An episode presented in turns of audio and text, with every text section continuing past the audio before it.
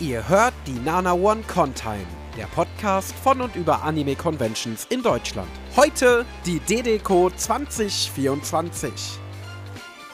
Eine wunderschöne Tageszeit wünsche ich euch, liebe Zuhörende, und heiße euch herzlich willkommen zu einer brandneuen Ausgabe der Nana One Contime, dem Podcast über Anime Conventions in Deutschland. Ja, letzte Woche waren wir noch tief im Westen unterwegs und ich verspreche, dass ich hier nie wieder singen werde, aber diese Worte kannst du als VfL Bochum-Fan einfach nur singen. Nun reisen wir circa 500 Kilometer weiter Richtung tschechischer Grenze und melden uns aus dem Elbflorenz. Ganz richtig, wir melden uns aus Dresden. Dort fand am vergangenen Wochenende nämlich die Dedeco statt und die Nana One Hardliner unter euch werden sich jetzt denken, Moment mal, Dresden wohnt da nicht jemand, den wir kennen? Ganz recht. Und weil man einen Podcast über eine Dresdner Convention nicht ohne einen richtigen Dresdner machen kann, heiße ich den lieben Gabby willkommen. Hallo Gabby. Moin Endo und ähm, dein deine Krönemeyer-Referenz gerade eben. Ich glaube, auf die können wir heute nochmal zu sprechen kommen im Laufe des Podcasts, wenn wir dran denken. Oh, ja, stimmt, können wir, können wir. Also ich habe es auf jeden Fall in meinen Notizen stehen. Sehr also wer Gabby kennenlernen möchte, kann sich die allererste Con-Time mit dem Thema Meine erste Con, die Talks zu Dokumi und Animagic, den Jahresrückblick oder den Talk zum Thema als Publisher auf Anime-Cons zu Gemüte führen. Ich würde mal sagen, ich spare mir deine Vita an dieser Stelle. Ähm, aber halt! Du bist nicht nur häufiger und gern gesehener Gast in der Contime, sondern dich kennt man auch aus einem anderen Podcast. Was ist das denn für einer? Oha, ich habe gehört, das ist ein Podcast, äh, bei dem auch ein absolut großartiger Mensch mitmoderiert. Weißt du, wer das ist? Was? Neich. Richtig. Und noch oh. ein anderer extrem großartiger Mensch. Weißt du, wer das ist? Blackie. Richtig. Und ein extrem cuter und noch viel oder mindestens genauso großartiger Mensch. Weißt du, wer das ist? Mm. Ich auch nicht, aber ich glaube, der heißt irgendwie Endo oder so. Ach so, ja, ja, kann gut sein, kann gut sein. Ja. Und was macht man in diesem Podcast so? Äh, Im Nanamon Anime Podcast äh, greifen wir uns jede Woche vier bis fünf neue Titel aus der aktuellen Season raus und äh, schauen die uns gemeinsam an und äh, reacten dann auf die erste Folge, beziehungsweise quatschen so ein bisschen darüber, was unser, unsere Ersteindrücke sind. Und äh, wenn das für euch interessant klingt, dann äh, hört doch da mal rein. Wir machen das auch wirklich für jeden Titel, der in jeder Season rauskommt. Also wir gucken uns wirklich alles an. Wir quatschen über außer alles. Fortsetzung. Also auch über deinen Lieblingsanime, außer Fortsetzung, genau. Und wir machen sogar in der Off-Season, also wenn wir, da, wenn wir, mit der aktuellen Season durch sind, machen wir noch Retro-Podcasts und quatschen über altes Zeug. Also äh, da wird wirklich alles abgedeckt. Äh, von daher, wenn ihr wirklich äh, ja, den, den perfekten Überblick über die Season haben wollt, dann hört mal rein in den Nanamon Anime Podcast. Den findet ihr auch bei Spotify und Apple Podcasts und überall, wo es Podcasts gibt. Kann ich euch bestätigen. Ist ein wirklich sehr guter Podcast, vor allen Dingen, wenn man mal Lust hat, den ein oder anderen Anime-Geheimtipp zu finden, den man jetzt so vielleicht in der Season noch nicht auf dem Schirm hatte. Ähm, erst in der vorletzten Ausgabe, glaube ich, haben wir so einen Geheimtipp ja. gefunden, aber wir verraten nicht, welcher das ist. Dafür müsst ihr schon den Podcast hören. Also hört da auf jeden Fall mal rein. So, ich würde sagen, Gabby, wir begeben uns jetzt gedanklich in deine Heimatstadt, beziehungsweise du bist ja auch physisch in dieser Ich bin Stadt, auch gerade physisch da, ja. Okay, aber ich, ich setze mich jetzt einfach mal gedanklich neben dich in deinem Zimmer. Ähm, und wir reden über die Dedeco. Und die Dedeco ist ja quasi die Contime-Messe, weil mir ja letztes Jahr auf der Rückfahrt von der Dedeco die Idee zu einem Convention-Podcast gekommen ist. Damals hat es noch ungefähr zwei Monate gedauert, bis es dann soweit war. Jetzt sitzen wir hier ein Jahr später und reden endlich mal richtig über die Messe, die das Ganze überhaupt ausgelöst hat. Weil letztes Jahr im April, als wir mit der Contime gestartet sind, war es ja schon zu spät, über die Dedeco zu reden. Aber jetzt, ähm, ja, bekommt die auch endlich endlich mal ihre Chance to shine hier in der Contime. Die DDCO fand vom 17. bis zum 19. Februar 2024 in der Messe Dresden statt und zwar zum neunten Mal. Wie so oft gab es auch hier in den Jahren 2020 und 2021 zwei Jahre Corona-Pause. Für mich selber war es die zweite DDCO, nachdem ich letztes Jahr dort meine Premiere gefeiert habe und vor allem zwei Dinge besonders geschätzt habe. Einerseits die Fandom-Nähe, weil die DDCO so ein bisschen wirkt wie so eine Con, die wirklich noch so den inneren Kreis der Convention-Szene abholt. Ähm, und auch von den ganzen Programmpunkten, den ganzen Workshops und Panels wirklich so sehr nah an der Cosplay-Szene und sehr nah an den Fans ist. Ähm, mag mancher als Kritikpunkt sehen, dass es nicht so viele schillernde Ehrengäste gibt wie auf einer Animagic oder so, aber ich finde das wahnsinnig sympathisch, weil mich das so ein bisschen an meine ersten Cons erinnert, die ich damals vor Gott, mittlerweile elf Jahren besucht habe. Ähm, andererseits aber auch die mittlere Größe, denn auch die erinnert mich an die Cons von damals, weil äh, zumindest hier in NRW habe ich so ein bisschen den Eindruck, gibt es entweder Cons, die so die klassischen Jugendtreff-Cons sind, also wo so maximal 100 Leute sind, in so ganz, ganz kleinen Jugendhäusern, oder eben sowas wie die Dokumi, was so gigantisch groß ist. Und du hast irgendwie nichts dazwischen. Und es ist wirklich schön, auf der Dedeco wirklich mal so eine Medium-Sized Con mal wieder zu haben, die jetzt nicht winzig ist und sich ja auch im Laufe ihrer Geschichte, wie wir später noch sehen werden, ordentlich entwickelt hat, aber eben, ja, trotzdem ähm, so ein familiäres Feeling bietet. Ähm, wie siehst du das, Gabby? Kannst du so einer mittleren Con auch was abgewinnen? Weil du bist ja jetzt nicht so der Cosplayer oder so der klassische Convention-Community-Mensch, sondern ähm, verstehst dich ja in erster Linie so als Anime-Fan und vor allem industrieinteressierter Anime-Fan. Fühlst du dich trotzdem wohl auf der DDCO? Also wohl fühle ich mich schon, aber es ist schon, ich merke schon, es ist für mich schwieriger, da jetzt so ein, so ein Programm zu finden, was mich dann wirklich äh, potenziell tagelang dort, dort auf der Messe hält äh, oder auf der Convention hält. Ähm, weil, ja, also bei einer, bei einer, bei einer Dokumi oder bei der Animagic so letztes Jahr, die habe ich ja beide letztes Jahr zum ersten Mal so wirklich äh, privat erlebt. Äh, habe ich halt eigentlich immer irgendwie was gehabt. So, die, bei der Dokumi, die war so riesengroß, da, da, ja, da habe ich es ja nicht mal geschafft, die Künstlerhalle komplett durchzugucken.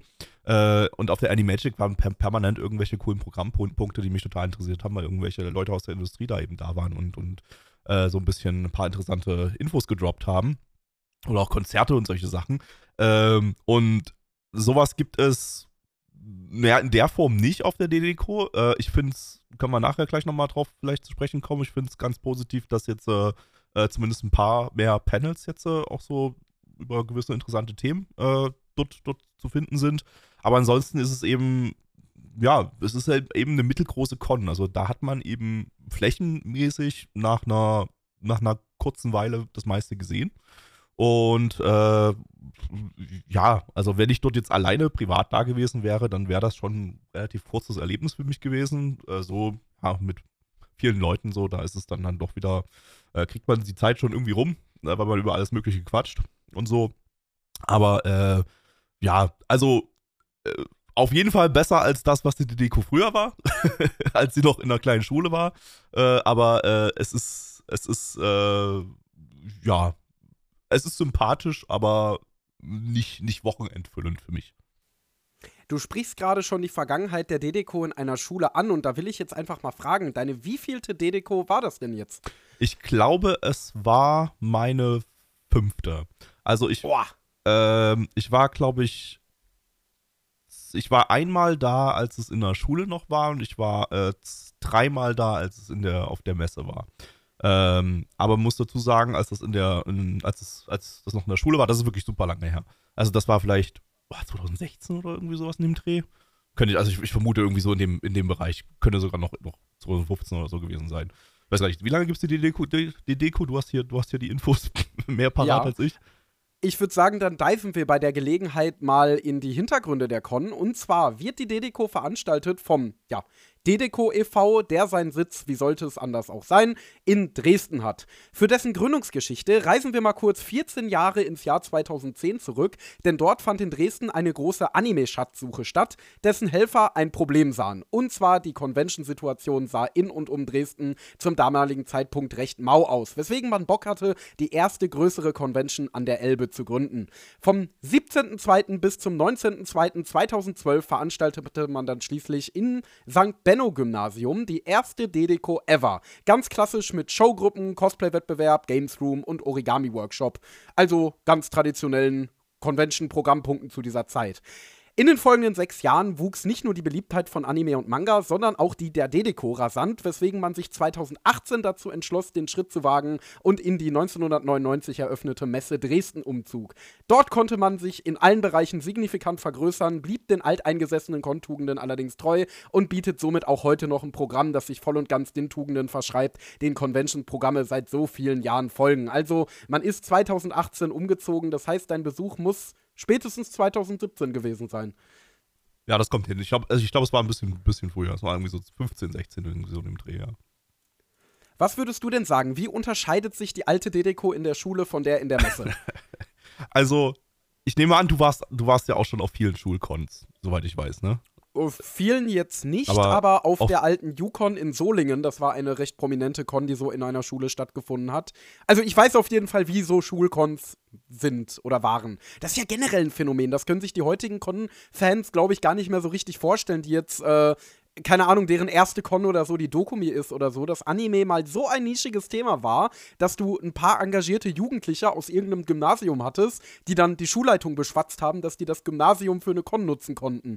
Und dann sind die Leute da in dieses fucking Gymnasium, in diese fucking Schule gegangen und haben da ihre Con abgehalten. Also gibt, gibt's und gar nicht mehr jetzt. Also auch so irgendwelche kleinen oh. lokalen Cons oder so. Äh, nee, also nicht. mir wäre keine bekannt. Also die meisten kleinen, die ich kenne, sind tatsächlich in so Jugendzentren. Ah ja. So lokalen. Hat ja, hat ja eigentlich jedes Stadtteil irgend so ein AWO-Haus oder sonst irgendwas und da findet das dann meistens statt. Bietet sich vielleicht auch ein bisschen mehr an als so eine Schule. So. Also ja, also du hast halt du hattest halt da äh, eben eine Schulatmosphäre, ne? Äh, ist, und es war zu einer Zeit, da war ich eben schon aus der Schule raus und dann, dann schon eine ganze Weile und dann, dann komme ich da, komme ich da wieder in die Schule rein und alles ist voll mit Anime. Ähm, ja, alles sehr, sehr klein gewesen. Äh, Stände waren jetzt eher nicht von, von Firmen oder so, wenn ich das noch richtig in Erinnerung habe, sondern oder, oder so von, von ja, von Vereinen oder so, sondern eher wirklich so kleine private Sachen, wo Leute ihre, ihre eigenen Zeichnungen oder so gezeigt haben oder so. Also wirklich so ganz, ganz äh, schrullig sympathisch schon irgendwie, auch wenn ich damals jetzt noch nicht so, äh, ich glaube, das wertschätzen konnte. Ähm, aber ja, also nach einer, nach einer Stunde oder so war ich dann da auch wieder weg oder so. Also ich, ich, ich habe mir, glaube ich, dann mal ein so ein Showgruppenprogramm auf, äh, angeguckt. Das war dann ähm, in einer ja, in so einer Schulaula, ne, wo, wo, wo auch so eine kleine, kleine Bühne war oder so. Und dann hat man da, da rumgesessen in so einem kleinen, kleinen Bereich und vorne auf der Bühne war, war dann so ein kleines Showgruppenprogramm. Äh, auch von irgendeiner lokalen Showgruppe. Am Ende war es eine Schulklasse oder so, keine Ahnung mehr. Ähm, also das war auch jetzt nicht so aufwendig. Aber ich glaube, ich glaube, das war dann schon, das waren schon, war, war schon eine Showgruppe, die das hobbymäßig gemacht hat. Also so winzig war es dann nicht, dass das dann irgendwie so jetzt nur so die, die Schüler einer Schulklasse da organisiert haben. Ich weiß gar nicht, ob überhaupt dann irgendwelche aus den Schulklassen da dabei waren oder ob das eben äh, der Verein einfach diese Schule zur Verfügung bekommen hat dafür.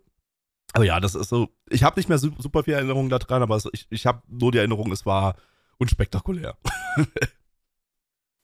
Und würdest du sagen, das hat sich verändert? Würdest du sagen, die DDK ist mittlerweile spektakulär?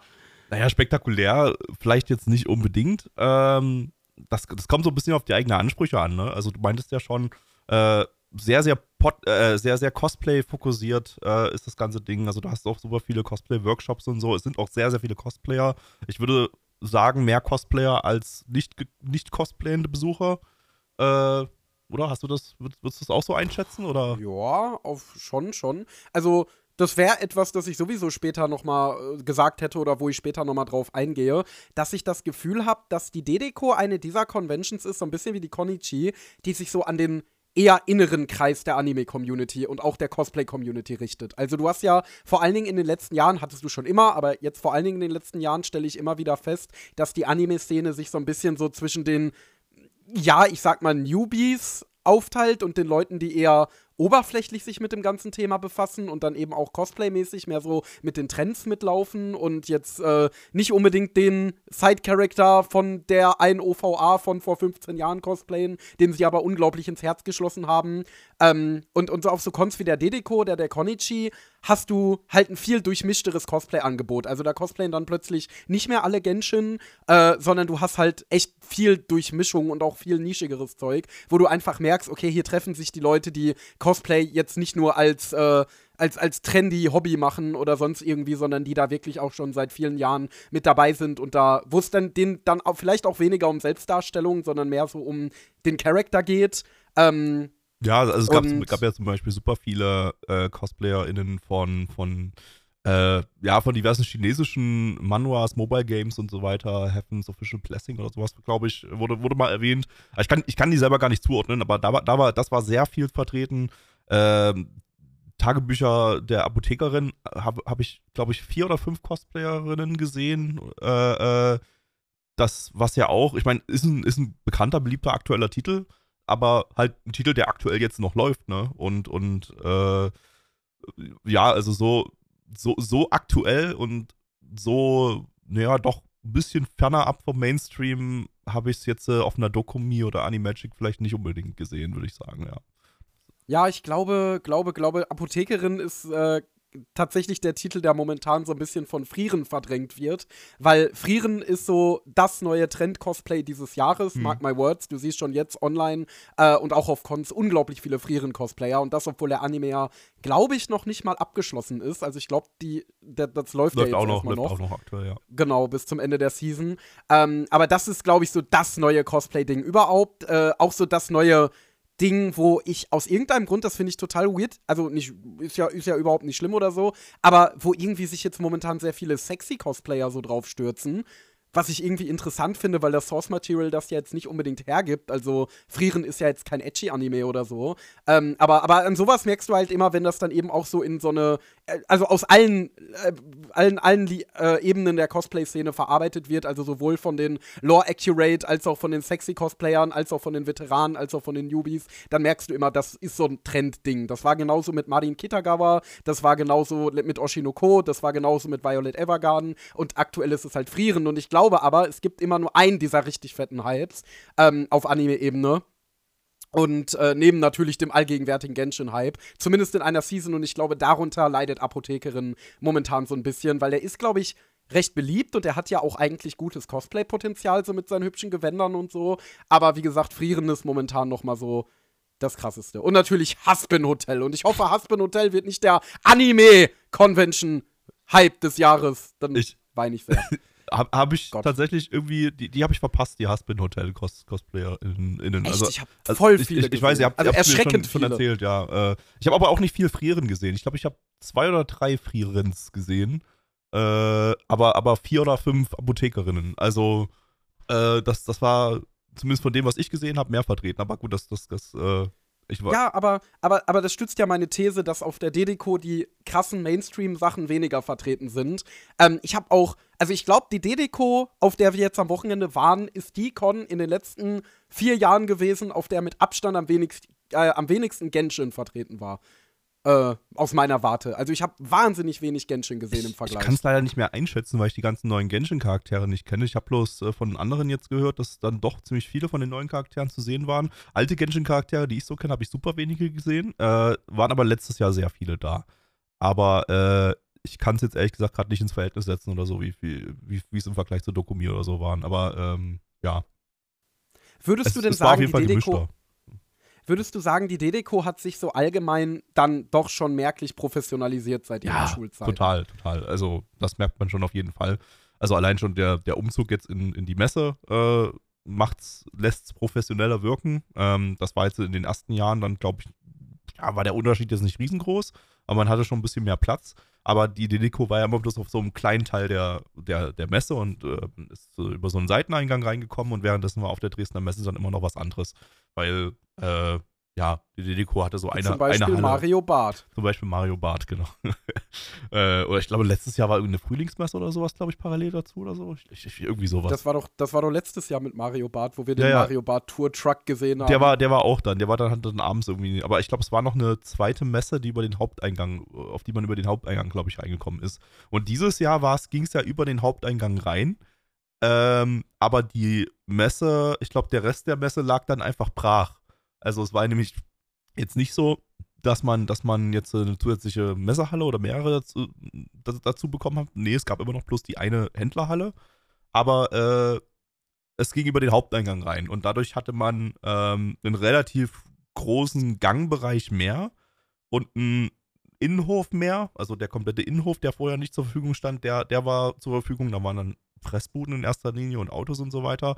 Ähm, und äh, ich glaube noch ein, zwei Räume, die ich jetzt ehrlich gesagt selber nicht so wahrgenommen habe. Ich glaube, einer, eins war einfach bloß ein Bistro.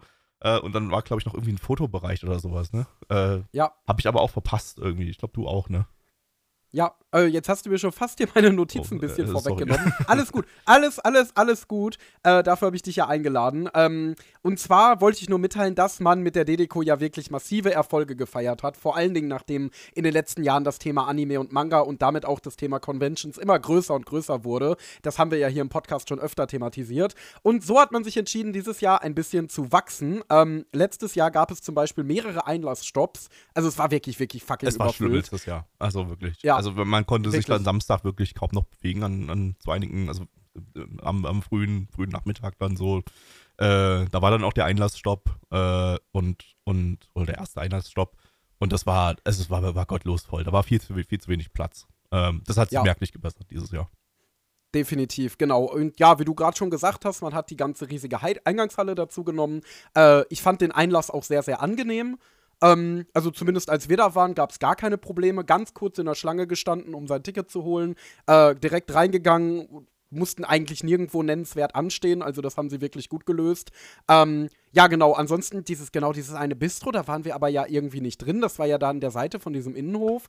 War Ähm, uninteressant, weil es so ein Messebistro, so ein klassisches Messebistro Ja. Bistro so war. Da hätte es wahrscheinlich die Standardsachen gegeben, wieder mit Kartoff- Kartoffelsalat oder so. Also, ja. Genau. Ähm, ansonsten, nee, die Fotobooth habe ich tatsächlich nicht gesehen. Ich hätte sie mir wahnsinnig gern angeschaut, aber ich habe sie nicht gefunden. Ich bin da nicht dran vorbeigekommen in meinem Con-Alltag. Also, keine Ahnung, ich bin ja eigentlich, ich bin ja am äh, Samstag wirklich zwei oder drei Stunden einfach nur über das Messegelände gelaufen und habe ähm, Fotos und Videos gemacht und mir alles angeschaut und so. Und trotzdem bin ich nicht an diesem, dieser Fotoecke vorbeigekommen. Also, die muss irgendwie fies versteckt gewesen Da war, sein. da war auch irgendwie noch so ein, so ein Dead by Daylight-Ding oder so, was du wahrscheinlich gerne gesehen hättest. Ja, ne? das, das haben wir nämlich genau. am Sonntag, als wir nochmal da waren, als du schon weg warst, haben wir das noch, haben wir das noch gesehen. Die dass kenn es- ich. Das ist, Das kenne ich aber. Da, Ah. da, das ist von dem guten Eranus-Cosplay, den wir ja auch schon mal hier im Ah. Podcast hatten. In der Folge über die ähm, Anime-Conventions, ähm, der die Crafting-Con auch in Dresden veranstaltet. Und ähm, der war mit dem ganzen Equipment und noch einigen mehr auch auf der Gamescom und hatte da so einen Dead by Daylight-Stand. Ähm, genau, und jetzt wird er wahrscheinlich, weil der auch da war, aber in Zivil, äh, wird er da einfach das Zeug hingestellt haben für diejenigen, die es interessiert. Ähm, und ich weiß auch, wo das gestanden hat. Nur als wir an der Ecke vorbeikamen am Samstag, war das irgendwie abgebaut. Also keine Ahnung, ob okay. da niemand dazu da war, Also- das zu beaufsichtigen. Also ich, ich, ich, ich habe jetzt gerade mir nochmal den, den Raumplan geöffnet und ich sehe jetzt da jetzt gerade nur einen Fotobereich, da steht allerdings Fotobereich 1. äh, äh, der ist, der ist direkt, direkt neben den Kassen. Also da war ja so eine kleine Absperrung vorm Ausgang und da war, ein- war, war ein Fotobereich ein kleiner oder mittelgroßer. Und, Ach, äh, den, den habe ich aber gesehen. Den habe ich aber auch gesehen, genau. Da waren auch immer irgendwie CosplayerInnen, die sich dann abgelicht, ablichten lassen haben. Aber, äh, aber wo war Fotobereich 2? Den sehe ich jetzt hier ehrlich gesagt auf der Karte Frage. auch nicht. Und den gab es aber offen. Doch, hier, Fotobereich 2. Stimmt. Äh, das war neben, ne, äh, gegenüber von dem Messebistro. Also wenn man um die, wenn wir äh, Einlass, ne, dann gehst du um die Ecke, dann hast du diesen neuen langen Gang, Gang wo so ein paar neue, äh, ja, so Cosplay-Stände waren. Ähm, und dann ging es rechts um die Ecke und dann kamst du äh, zu dem Food Court 1, äh, wo der, wo, wo es, wo es, wo damals, also bis letztes Jahr dann die Grenze war, ne? Da, da ging, da, da war dann die Absperrung und äh, ähm, bevor du in den Außenbereich kommst, ist da ein neuer Raum. Und das ist Fotobereich 2. Hat mir dann auch, äh, jetzt erinnere ich mich auch gerade, hat mir äh, vorgestern von einer von der Orga, mit dem ich nochmal drüber geredet hatte, der hatte mir gesagt, der Raum, der Raum war neu. Also das war der eine äh, geschlossene neue Raum. Den haben wir dann wirklich komplett verpasst. Tja, mies, hätte mich eigentlich interessiert, Ja. aber na gut. Ja, ähm, für uns ging es dann am Samstagmorgen erstmal die kurze Strecke zum Dresdner Messengelände und ich will mal loben, wie gut man dort einen Parkplatz bekommt. Das war wirklich absolut gar kein Problem. Du fährst da auf diese Fleischereiinsel, wo ja ganz, ganz, ganz, ganz, ganz früher eine Fleischerei stand. Da haben sie dann ja die äh, neue Dres Messe Dresden hingebaut, die wie gesagt 1999 eröffnet hat. Und ja, ich quatsche natürlich auch hier mal wieder so ein bisschen über äh, die Geschichte von den Convention-Orten. Ähm, ja, wie gesagt, war gar kein Problem. Du fährst auf diese Insel, du äh, biegst da einfach ab und dann hast du da so einen kleinen Parkplatz auf einer Wiese. Das hat mich so ein bisschen an die Situation bei der Epicon in Münster erinnert, wo man auch auf so eine kleine Schotterfläche gefahren ist, falls die noch jemand von euch kennt. Dafür gibt es aber auch einen kleinen Abstrich und zwar, dass man vom Parkplatz relativ weit zum Messegelände laufen musste. Es gibt ja Ähm, direkt neben dem Messegelände gibt es auch noch einen riesengroßen ähm, eigenen Messeparkplatz mit 900 Parkplätzen, aber der war halt abgesperrt.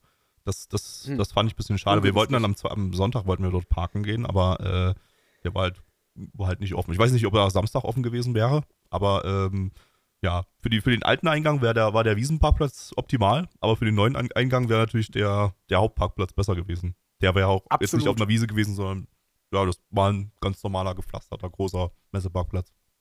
Ja, äh, ich meine, äh, die Parkgebühren waren 7 Euro. Das ist schon eine Hausnummer, ja. würde ich sagen. Also dafür, dass dein Auto da einfach wirklich nur auf so einer random Wiese steht, jetzt nicht mal auf einem, weißt du, wenn das jetzt irgendwie schöne betonierte Parkplätze mit Sicherheitsdienst am besten noch oder ja. so sind, dann ist das was anderes, aber da einfach sein Auto auf so eine Wiese abstellen. Aber gut. Ähm, man kommt, man kommt, halt, dazu sagen, man kommt aber auch sehr gut mit der, mit der Straßenbahn dahin. Also äh, man muss nicht zwangsläufig mit dem Auto dahin. Das stimmt. Ähm, aber was sich offenbart, wenn man mit dem Auto über die Brücke auf die Insel fährt, sind die Messegebäude mit Anja Face. Für die gibt es auf jeden Fall ein Plus. Achtet mal wirklich darauf beim nächsten Mal oder schaut euch mal Bilder an, googelt mal nach der Messe Dresden und guckt euch Bilder an. Die Gebäude haben wirklich so ein Sass-Gesicht, die schauen euch ganz sass an. Ähm, das, das finde ich jedes Mal wieder sehr das lustig. Das ist ja schon war. aufgefallen, ja. Das, das äh, ja. war mir vorher auch nie aufgefallen, bis du mich dann darauf hingewiesen hast. ja, die SAS-Gebäude. Man, man, man traut den Messebesuchern offensichtlich nicht. Ähm, ja, danach ging es zur Ticketabholung. Man holt sein Ticket nämlich mit seinem Online-Ticket an einem extra Schalter ab und bekommt dann seine Eintrittskarte für wie viele Tage auch immer man gebucht hat, ausgehändigt. Ich finde ja so ein Abholungssystem immer so ein bisschen umständlich im Vergleich zu Cons wie der Konichi oder der Dokumi, wo man einfach mit seinem Online-Ticket durchmarschieren kann. Wir hatten das ja auch schon zusammen auf der Animagic. Wie siehst du das? Oder, oder kannst du mir erklären, welche Gründe wohl dahinter stecken, warum man das so organisiert? Ich vermute, es liegt daran, dass das ein bisschen schneller dann geht. Ähm, also klar, du musst erstmal, du musst dir dann zwar erstmal das Ticket holen, aber sobald du das Ticket hast, ähm, haben die Leute am Einlass, die das Ticket kontrollieren, müssen nur noch auf die Farbe deines Tickets gucken. Weil ähm, es gibt ja drei Tages-, zwei Tages-, ein Tagestickets, Tickets. Und ähm, die haben unterschiedliche Farben und je nachdem, an welchem Tag du dir das Zweitagesticket hast, äh, holst, hat das auch nochmal unterschiedliche Farben. Das heißt, die Leute am Einlass müssen nur auf die Farben achten, um zu wissen, ob du gültigen Eintritt hast in die, in die Messe oder ob sie dich äh, zurückschicken, an die, an die Kasse schicken müssen. Und äh, das hat den, den Einlass dann natürlich extrem schnell gemacht. Also dann der, der eigentliche Einlass, als es dann um die Ecke gehen und ging und man die, die Karte vorgezeigt hat, so, äh, das ging, das ging, ging super flott, da musste nichts mehr eingescannt werden oder so. Äh, während jetzt zum Beispiel bei einer Dokumi oder so, dann stand dann halt immer noch jemand mit dem Handy da und hat den QR-Code ein, eingescannt. Ging auch schnell. Also war jetzt auch kein großes Problem, aber so ein paar Millisekunden kann man da nochmal, kann man da noch mal gut machen an der Stelle. Aber ja, also würde auch anders funktionieren, denke ich. So, das, das, das ist, dafür sind es einfach nicht die Menschenmassen, dass das, dass das nicht auch mit einem, mit einer einzelnen, einem einzelnen Ticket funktionieren könnte, dass man dann abscannt. Ja, also ich meine, bei der Animagic hat es ja, meine ich, sogar noch zu Warteschlangen äh, geführt. Also da hat es sich ja überhaupt Animagic nicht gelohnt. Animagic-Warteschlangen waren gottlos, ja. Also das ging ja. gar nicht. Genau, ähm, naja, egal. Also ich denke mal, es wird interne Gründe haben. Ich persönlich mag es aber lieber, ich habe da einfach meine Wallet auf dem Handy und kann da, kann da mein Ticket aufrufen oder in der ja. App im Fall der Dokumi und fertig ist. Naja, man gelangt, wenn man den Einlass hinter sich gelassen hat, auf jeden Fall in so eine Art quadratischen langen Glasgang, der einen Innenhof umrundet, in dem dieses Jahr, wie du ja schon gesagt hast, erstmals ein paar Itashas zum Bewundern und auch Essenstände standen. Ich habe an den Ständen selber nichts gegessen, weil A, relativ teuer und B, wir nach der Con ja noch mal richtig lecker Schmecker essen gegangen sind. Aber du hast dir dort tatsächlich was geholt. Sag doch mal, wie war's? Gib mal ein kurzes Food Review. äh, ich habe mir mehrere Sachen geholt. Ähm, ich fange mal mit den guten Sachen an. Ähm, ich hatte mir, ähm, da gab es so einen so veganen Stand und da gab es so Bao-Buns, also so diese, diese äh, chinesischen Hefebuns, wo, wo äh, Gemüse dann und Tofu reingefüllt war extrem lecker. Ähm, das war richtig gut. Äh, war mit 6 Euro, naja, zu teuer, aber es ist halt ein Messepreis. Also man ist davon nicht satt geworden, aber war okay. Ähm, aber geschmacklich halt super. Ähm, das hat mir, hat mir richtig gut gefallen. Die hatten da auch ähm, noch so Kroketten, also japanische Kroketten mit so, mit so auch veganen Käse gefüllt. War auch richtig, richtig lecker. Habe ich jetzt nicht selber gehabt, bloß bei, bei, bei, bei ich weiß gar nicht, bei wem abgebissen, bei irgendjemandem abgebissen, der an mir vorbeigelaufen ist. und einer random Person. Ja. Äh, dann hatte ich, äh, äh, gab es einen Takoyaki-Stand. äh, habe ich mir ein Takoyaki mit Bohnenpastenfüllung geholt. Das fand ich sehr mittelmäßig. Also da war der Teig war irgendwie so, hat nach nichts geschmeckt und die Bohnenpaste hat nach nichts geschmeckt und ja, war okay, aber habe ich, hab ich schon Besseres gehabt, aber naja, äh, war essbar. Und dann nochmal zum krönten Abschluss äh, haben wir uns dann nochmal da eine Currywurstpfanne geholt. Und äh, holy shit, das war Absturz. Ja, die war wirklich Absturz. Also da durfte ich ja auch eine, eine Scheibe Currywurst probieren. Und ich sag mal so, also gerade als jemand, der aus dem Kohlepott kommt und ja eigentlich die beste Currywurst der Welt von Dönninghaus in Bochum gewohnt ist, ähm, ist das schon wirklich eine Beleidigung. Also das, das, ist schlimmer, das war schlimmer als Curry King. Und Curry King ja, hat schon ja. mit, mit Wurst nicht viel zu tun. Und das war schon, also das war von der Konsistenz her hätte ich irgendwie gedacht, dass das nicht mal Fleisch war. Aber, äh, äh, und das muss jetzt nicht schlimm sein, aber in dem Fall war es sehr, sehr schlimm. Äh, aber auch die Soße, die Soße hat eigentlich nur aus irgendwelchen künstlichen Aromen ja. und Geschmacksverstärker geschmeckt und ah, nee, das, das war alles nicht. so das war, das war richtig, das war richtiger Dreck. Also, äh, ja. da war auch noch die längste Schlange da. Also, die haben gut Umsatz gemacht, glaube ich, mit ihrer Kack Kackwurst. Gott. ähm, God damn it. Äh, ja, aber also, ich, ich, ich, kann, ich kann dir sagen, es gibt deutlich bessere Currywurst in Dresden. Ja, aber nicht auf der, also, auf der Dedeko. Da muss man dann an der Stelle genau. mal davon abraten. Also, falls man da aus, aus, aus dem Ruhrgebiet oder aus Berlin anreist und einfach sein Native Food essen will, dann sollte man deiner Meinung nach lieber in die Innenstadt fahren und sich da versorgen. Genau, so Curry, Curry 24 oder sowas. Äh, da, da kann man, da kriegt man ganz stabile Currywurst. Sehr gut.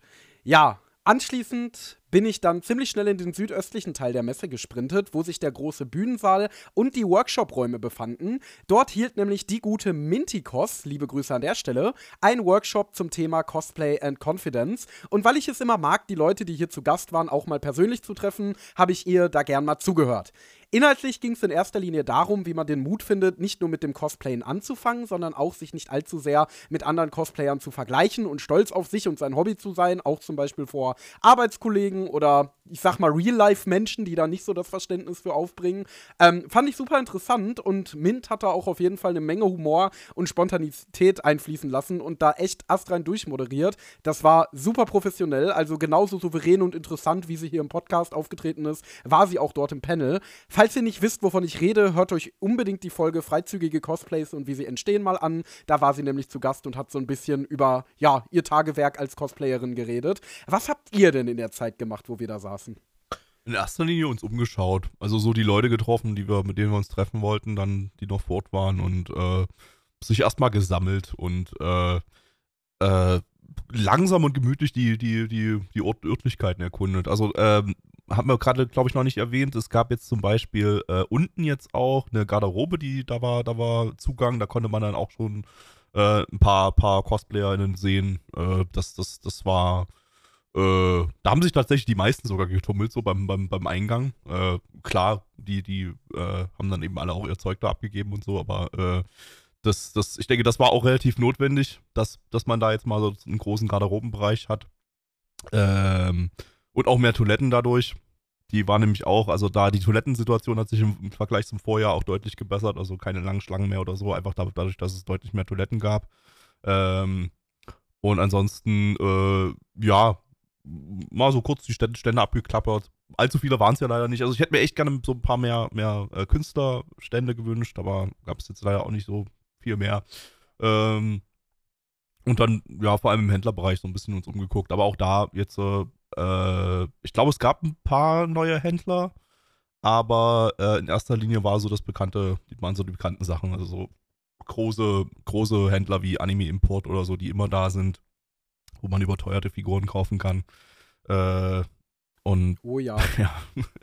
Also ich will nur mal ein Beispiel nennen. Ich habe eine, ähm, ihr kennt ja vielleicht diese Aquafloat Girls ähm, Figurenserie, wo irgendwelche Anime-Mädchen dann im Bikini auf äh, so Schwimmreifen sitzen und das gibt's ja von allen möglichen Serien, also von allen möglichen Anime und ich hatte eine gesehen von Shiro aus No Game No Life. Die hat an den einen Stand, ah, lass mich lügen, ich glaube 40 Euro, nee, oder? Doch, ich glaube 40 Euro hat sie gekostet oder 30 Euro oder so. Auf jeden Fall war sie dann schräg gegenüber bei Anime Import 20 Euro teurer. Ja. Und es war halt exakt die gleiche Figur und das ist halt eine Price-Figur. Also eine Figur, die eigentlich sich dadurch auszeichnet, besonders günstig zu sein und die man auch bei Figuya oder was weiß ich welchen Händlern meistens auch zu einem Preis so um die 30 bis 40 Euro bekommt. Also ja, also das kann ich auf jeden Fall so generell mal als Tipp in die Runde werfen. Wenn ihr euch Figuren auf Conventions kauft, checkt vorher wirklich die Preise, die Preisspanne. Und vergleicht auch zwischen den Ständen. Also wer uns ist ja. dann aufgefallen, dieselbe Figur äh, war an drei verschiedenen Ständen mit drei verschiedenen Preisen da und an einem Stand hat sie die Hälfte gekostet von den anderen beiden Ständen. Also ja, deswegen, also Genau, da sollte man gut aufpassen, die Stände vergleichen und vor allen Dingen gucken, ob man sie nicht im Internet doch ein bisschen günstiger finden kann. Ja.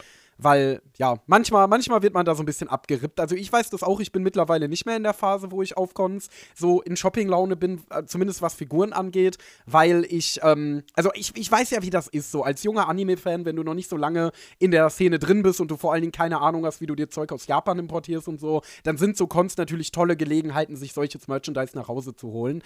Ähm, und das ist ja auch schön und ich mag das auch mega gerne, da so durchzubummeln. Ähm, also, also so kann ich dann vielleicht mal nachvollziehen, was andere Leute so interessant finden, die irgendwie ins Kaufhaus gehen und, und Klamotten shoppen, wenn man da so durchläuft und man entdeckt cooles Anime-Merchandise. Aber man sollte sich gewahr sein, dass ähm, ja gerade preismäßig da die Händler teilweise schon ganz schön Unfug treiben, genauso wie was Bootlegs angeht. Also guckt euch am besten vorher auch Bilder an von der Figur. My Figure Collection ist da zum Beispiel eine tolle äh, Quelle, wo man eigentlich immer Fotos von der Originalfigur findet und dann gleicht mal ab, ob es da nicht bei dem, was der Händler Pfeil bietet, kleine Ungereimtheiten gibt. Weil wenn ja, dann äh, werden da einem auch ganz gerne mal so Bootlegs untergeschmuggelt. Also da immer gut drauf achten, ähm, dann kann nichts schief gehen. Also äh, da habe ich das Gefühl, dass da die, die, äh, die, die Con-Orgas generell so äh, mehr dahinter sind äh, heutzutage, habe ich so das Gefühl. Also äh, für, für mich jetzt für ein ungeübtes Auge, mir fallen, sind, sind jetzt so Dokumi, Animagic und so und jetzt Dedico ähm, und, und auch MMC letztes Jahr so eigentlich keine offensichtlichen Bootlegs mehr aufgefallen, zumindest bei Figuren. Aber äh, ich weiß, ich habe da auch kein geübtes, trainiertes Auge. Vielleicht sind die Bootlegs mittlerweile auch so gut, dass man die jetzt nicht mehr so offensichtlich erkennt, so weil sie totale Schmelzgesichter haben oder so. Ja, ich glaube, das ist es. Also mir hat mal jemand erzählt, ich weiß jetzt nicht, ob das wahr ist, dass äh, teilweise es so ist, wenn die japanischen oder, oder es wird ja, es wird ja grundsätzlich alles in China produziert an Figuren, aber wenn die Hauptfabriken, sag ich mal, äh, die Fassungen, mit denen so vor allen Dingen Price-Figuren ähm, gemacht werden, halt nicht mehr brauchen, dass die dann irgendwie teilweise abgegriffen werden von so Bootleg-Fabriken, die dann mit denselben Fassungen weiter produzieren. Und die Fassungen sind dann halt zwar schon total durchgenudelt und vielleicht sehen die dann nicht so gut aus wie das Original, aber können, wenn es eine gute Fassung ist, eben auch aussehen wie das Original. Ähm, wurde mir mal erzählt. Also, ich kann mich bootleg-technisch nur an eine Story erinnern, die fand ich total lustig. Das war auf der Dokumi vor ein paar Jahren. Da ist immer so ein Stand. Ich weiß jetzt nicht, wie er heißt. Ich würde aber natürlich den Namen auch nicht nennen. Da sind immer ganz, ganz viele Figuren in so Tüten eingepackt. Also, du kriegst keine Packung dazu, ähm, sondern die sind alle in so Tütchen, in so durchsichtigen Tütchen. Ähm, und da war, hatte ich zwei Figuren von ähm, Asuka aus Evangelion, die offensichtlich, wo du offensichtlich Original und Bootleg nebeneinander hattest. Also es war exakt die gleiche Pose, exakt das gleiche Design, nur bei dem einen hatte Asuka so ihre rotbraunen Haare, genauso wie sie das auch im Anime hat. Ähm, und die daneben war deutlich heller, da hatte sie schon fast pinke Haare. Ähm, und auch ein deutlich schmelzigeres Gesicht. Also das fand ich dann ehrlich gesagt auch ein bisschen wild vom Händler, die so direkt nebeneinander zu stellen. Ähm, aber ja, auf jeden Fall, wie gesagt, gut hinschauen. Ich meine, letztendlich, was ihr nicht wisst, macht euch nicht heiß, wenn ihr eine Figur kauft und die sieht gut aus und die ist ein Bootleg, dann habt ihr eine schöne Figur und werdet es vielleicht nie erfahren, ob es ein ja. Bootleg ist oder nicht. Also klar. Manchmal kann man sich da auch nicht so sicher sein. Am Ende, ne, am Ende, ja, es ist dann kein Geld bei denjenigen gelandet, die tatsächlich eine Lizenz dafür haben. Ähm, ihr habt damit nicht direkt den Anime unterstützt oder so oder das Game oder was auch immer. Ähm, aber ähm, ja, solange es euch glücklich macht und ihr da eine Figur habt, die ihr trotzdem selber hübsch findet im Regal, dann pff, ja, ist es kann man, glaube ich, sein Geld sch schlimmer aus dem Fenster rauswerfen. Aber ähm, klar, ist natürlich trotzdem besser, wenn man, wenn, wenn, wenn man darauf achtet, offizielle Sachen zu kaufen. Und das jetzt nicht. Und solchen, so, so, solchen, äh, ja, ist letztendlich geistiger Diebstahl, ne? sowas nicht zu unterstützen finanziell. Nein, sollte man nicht. Aber letztendlich, wenn man eine hübsche Figur hat und man kann halt nicht nachprüfen, ob die original ist oder nicht, weil der äh, Händler auch die Verpackung nicht beilegt oder so, dann ja, wenn sie hübsch ist, nehmt sie mit und vielleicht habt ihr ja auch eine offizielle Figur gekauft. Ähm, ja, aber seid euch da auf jeden Fall gewahr. Und das war die heutige Ausgabe von Gabbys und Endos Figuren-Shopping-Tipps. Ähm, Figuja, gib mal Sp Sponsoring, please. Ja, Mann. Ähm, Ist ja auch in Dresden. genau. Waren wir auch noch. Na, guck. Dann. Genau. Stimmt.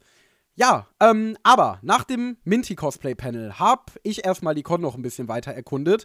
Hinter dem Bühnensaal befindet sich ein weiterer Glasgang, der zum Bring It By sowie dem wirklich weit ab vom Schuss liegenden Karaoke-Raum führt. Äh, der Karaoke-Raum ist wirklich weit ab, also du gehst einmal diesen Glasgang, der im Grunde nur zum Bring It By führt, komplett durch, an der Schlange vom Bring It By vorbei, gehst dann links durch so eine Tür in einen weiteren kleinen Innenhof und am Ende des Innenhofs ist so ein kleines Steingebäude, das so ein bisschen aussieht, also es sieht eigentlich mehr aus wie ein Lagergebäude oder so, also jetzt nicht als äh, wäre da noch irgendwas drin, aber nee, da war tatsächlich der Karaoke-Raum. Ähm, Den habe ich auch übersehen. Habe ich gar nicht, gar nicht mitbekommen. den, den, den kann man auch fucking leicht übersehen, also das, das ist gar nicht schlimm. Ähm, der war aber eigentlich ganz süß gemacht, also da waren so ein paar so Disco-Lichter drin, wie man das früher auf so Hauspartys benutzt hat und ähm, ja, als wir reinkamen, lief da gerade ein Detektiv Conan Karaoke, danach lief ein The Greatest Showman Karaoke, ähm, wurde aber auch eigentlich ganz gut genutzt, also es waren äh, der Raum war jetzt nicht total überfüllt, aber da saßen schon einige Leute, hat auch immer jemand gesungen. Ich War auf der, eigentlich ganz nett. ich sehe es gerade auf der Karte. Das ist das, äh, wo, wo draußen Eselstall drauf, drauf ste steht. Endo hat ja vorhin an- eingangs schon erwähnt, das war vorher mal eine Schlachterei. Und äh, ich weiß nicht, ob Esel geschlachtet wurden. Wahrscheinlich eher nicht, aber, aber es, gab, es gibt auf jeden Fall einen Eselstall, einen alten da. Und da war anscheinend der Karaoke-Raum drin. Also das ja, habe ich, hab ich, ja, so ich, hab ich gar nicht außen. mitbekommen. Ja, ich habe auch, ich hab auch vor Ort Fall nicht auf die Karte nett. geguckt. Das hätte man vielleicht ab und zu mal machen sollen. Das stimmt, aber man will sich ja auch nicht spoilern. Ja, das stimmt. Naja. Ich hatte ja leider keine Gelegenheit, in Spring and By reinzuschauen, aber du warst drin. Wie fandest du's? Ähm, sehr ähnlich zum letzten Jahr. Also es ist, ist eine ganz gute Auswahl da. Also Die Leute äh, sind da auch ganz eifrig dabei, sich Zeug rauszusuchen. Ich würde sagen, es gab diesmal mehr Manga- und Anime-Auswahl. Äh, war jetzt für mich nichts Interessantes dabei oder so, aber, aber äh, ich gucke gerne mal, ob es irgendwelche so alte, vergriffene Anime-DVDs, Blu-rays so von aus sehr, sehr frühen Tagen gibt. Habe ich jetzt aber nichts gesehen, was ich jetzt äh, dringend gebraucht hätte. Äh, aber äh, grundsätzlich, ich glaube, ich glaube, es war generell eine bessere Auswahl da. So letztes Jahr war es vor allem so Cosplay-Material, da war auch super viel, auch dieses Jahr wieder da. Also so alte, alte, alte Cosplays, so fertige Cosplays, die man sich halt kaufen kann. Ja, gibt es ja bei jedem Bring It By, glaube ich. äh, aber, aber ähm, das war, war diesmal äh, ein bisschen gemischter, würde ich sagen. Also da war, war mehr Auswahl, mehr Auswahl da. Habe jetzt für mich nichts, nichts Interessantes gefunden, aber ich bin jetzt, ich bin, ich bin ja auch nicht so ein Messekäufer. So. Also ich, ich äh, guck, guck da mal durch aus Interesse und ja. Ab und zu findet man da aber auch noch wirkliche Schätzchen. Ja, also ich weiß noch, bei der DDCO im letzten Jahr, da habe ich eine Figma-Figur von Hibiki aus Symphogear gefunden, äh, die man da gebraucht kaufen kann, die schon ewig nicht mehr im Verkauf ist. Also neu kriegst du die schon längst nicht mehr. Und die habe ich mir, glaube ich, für, einen- für 20 Euro oder so eingesteckt, was ein echt guter Preis dafür war. Ähm, ja, und die ist halt super hübsch und steht auch jetzt natürlich immer noch in meinem Regal. Also manchmal lohnt sich das wirklich, da so durchzustöbern. Es war, es Ähm, war dieses Jahr die, die Figur, die am meisten da war. Und ich würde sagen, das waren so, oh, war locker. Es klingt vielleicht übertrieben, aber ich glaube, es kommt, kommt hin. Drei Viertel der Figuren waren Rem-Figuren aus ReZero. Das war richtig, richtig krass. Also wir gucken überall, wo, man, wo du hingeguckt hast, war eine, war eine Rem-Figur. Also ich weiß nicht, ob die Leute entweder ReZero jetzt nicht mehr mögen und ihre ganzen Rem-Figuren loswerden wollen oder so, äh, weil so lange nichts Neues mehr kam. Oder ob einfach, oder ob es einfach daran liegt, dass, dass, dass Rem-Figuren einfach gottlos viel gekauft wurden und äh, dadurch jetzt einfach auch, auch im Verhältnis die am meisten ausmachen. Aber das war schon, das war schon, das war, war schon wild. Ich könnte es mir vorstellen, weil, äh, also Rem wurde ja wirklich figurentechnisch von vorne bis hinten und hinten nach vorne komplett durchverwurstet in allen Outfits, die man sich Ja. irgendwie nur vorstellen kann. Also da sind ja damals, als, also als der ReZero-Hype noch so richtig, richtig groß war, bestimmt jeden Monat mindestens drei neue Rems erschienen. Ich habe ja auch letztes Jahr auf der Dokumi noch zwei neue Rems gekauft, deswegen schockiert mich das jetzt richtig. Ich mag Rem richtig gerne. Ähm, ich hoffe, sie kommt in der dritten Staffel wieder mehr Hättest du vor. dir am Bring and Buy hättest du dir irgendwie so 50 Rems holen können. da bin ich vielleicht auch froh, da nicht reingegangen zu sein. Ich meine, ich hatte auch nicht so viel Budget zur Verfügung an dem Wochenende, deswegen. Ja, dann, dann Naja. Wenn man aus dem Bring and Buy wieder rausgeht, wieder Richtung Bühne und dann um einen weiteren kleinen Innenhof herum, gelangt man schließlich in einen der etwas klassischeren Gebäudeteile. Zur Erklärung, die Messe Dresden ist ein Mix aus etwas älter aussehenden, eher an einen Kongress erinnernden Steinbauten, die sogar relativ fancy aussehen und modernen ja, und daneben gibt es dann eben noch moderne Messerhallen mit Glas und Beton, wie man es auch von anderen Cons kennt. Der Gebäudeteil, den ich jetzt meine, beherbergt unter anderem eine kleinere Bühne, die eher für interaktive Programmpunkte als für Shows gedacht ist, den großen TCG-Bereich in einem unendlich fancy aussehenden Saal, fast so fancy wie die Säle im Kongresspalais in Kassel, und das Made Café, das wir dieses Jahr aber nicht besucht haben. Aber wir waren im letzten Jahr drin und es war eigentlich relativ cute. War ne? nett, ja. Also ist Kann das klassische Ding, ne? Ticket, Ticket holen und dann bisschen warten, bis, bis dann die Zeit reif ist und dann, ähm, ja, war glaube ich sogar nicht mal besonders überteuert oder so. Also war, war okay. Man nee. hat da also, normale, normale Bäckerpreise so bezahlt. Das stimmt. Also, was man vielleicht noch dazu sagen kann, als wir da drin waren, da war jetzt nicht so diese ganze Maid-Café-Inszenierung. Also, es gab jetzt keinen Moe Moe Kyun und so weiter und so fort. Also, es waren einfach nur Mädels und in Maid-Kostümen und Jungs in Butler-Kostümen, die einem da das Essen serviert haben. Was ich so übrigens ähm, bevorzuge. Ich brauche den Cringe nicht. Na gut, aber es gehört irgendwie schon dazu. Nee, ja. aber es war, die waren super, super lieb, die hatten tolle, tolle Karte. Und was ich mochte, war eben das System, dass du dir da so ein Ticket ziehst und dann wird dir gesagt, keine Ahnung, du hast jetzt den Zeitslot um, sagen wir mal, 15.30 Uhr und dann kannst du ganz normal weiter über die Con gehen und um 15.30 Uhr kommst du dann halt dahin und kannst ohne lange Anstehzeit da rein. Äh, ja, das ist, das ist ein schönes System. So muss man halt nicht ewig lange irgendwo anstehen. Jo. Außerdem gab es da ein Anime-Kino, in dem dieses Jahr neben den Titeln von Peppermint Anime auch Serien von ADN gezeigt wurden. Mhm. Ähm, bestimmt nur das Beste, was ihr im Katalog habt. Ne? Absolut.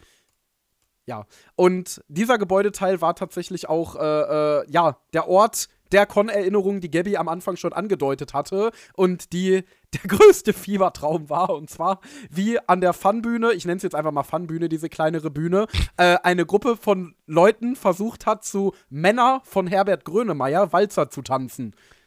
Ja, also das war auch, ja. also wir waren da einmal dort an der Stelle. Das war die eine Sache, die wir dann dort an der kleinen Bühne gesehen haben. Da gab es noch diverse andere Panels und so weiter, aber das war so, als wir einmal dran vorbeigelaufen sind, äh, lief laut schallend Männer von Herbert Grönemeyer rum.